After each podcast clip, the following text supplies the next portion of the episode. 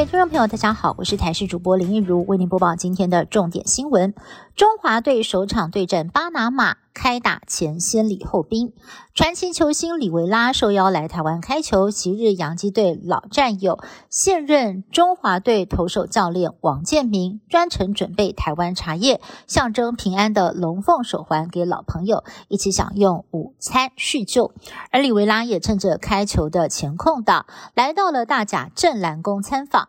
信众们看到大明星现身，非常的惊喜，球迷们更是陷入疯狂，拿起手机猛拍照。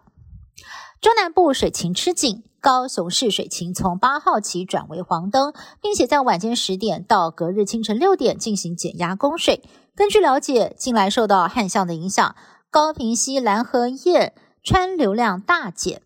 而南化水库的蓄水率只剩下四成五，如今不仅是供水调度谨慎，经济部长王美花也表示，抗旱计划会在四月底前每天增加十三点六万吨的水供南部使用。黑帮办春酒传出，因为形势太高调，引发了警方不满。竹联帮名人会日前砸下了千万，在台北市中山区的五星级酒店包下了一整层楼举办春酒。警方全力戒备之下，活动顺利结束。但是有小弟事后上传内部画面，一百七十八名的旗袍小帮手穿着火辣迎宾送客。黑帮疑似把自己当成了港片《古惑仔》男主角陈浩南，传出为此也让警方相当不满，近期将会针对黑帮有强势作为。北韩领导人金正恩从去年十一月份开始，频频带着十岁的女儿金珠爱出席重要的场合。外界猜测，金正恩可能有意栽培金珠爱成为接班人。不过，根据南韩国家情报局的最新情报，现在谈接班言之过早。金正恩可能只是想借由晒女儿，巩固世袭政权的正当性。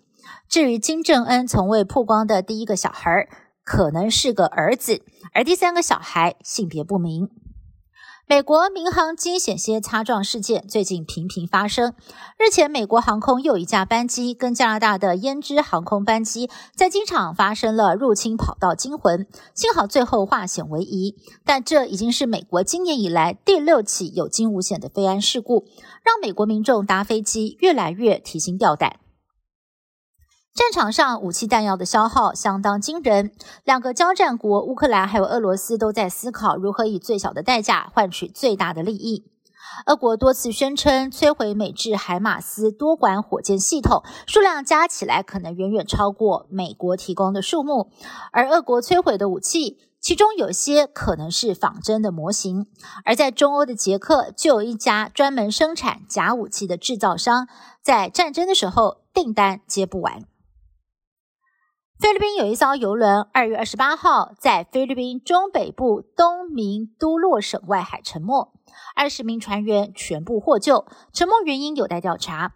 不过，这艘游轮载有八十万公升的燃油，一个多星期以来不断的外泄，污染了大片海域，冲击岸上生态。邻近的渔村已经有数十名村民通报出现恶心、头晕等症状。当地的政府还对重灾区实施宵禁以及捕鱼禁令，影响数万名渔民的生计。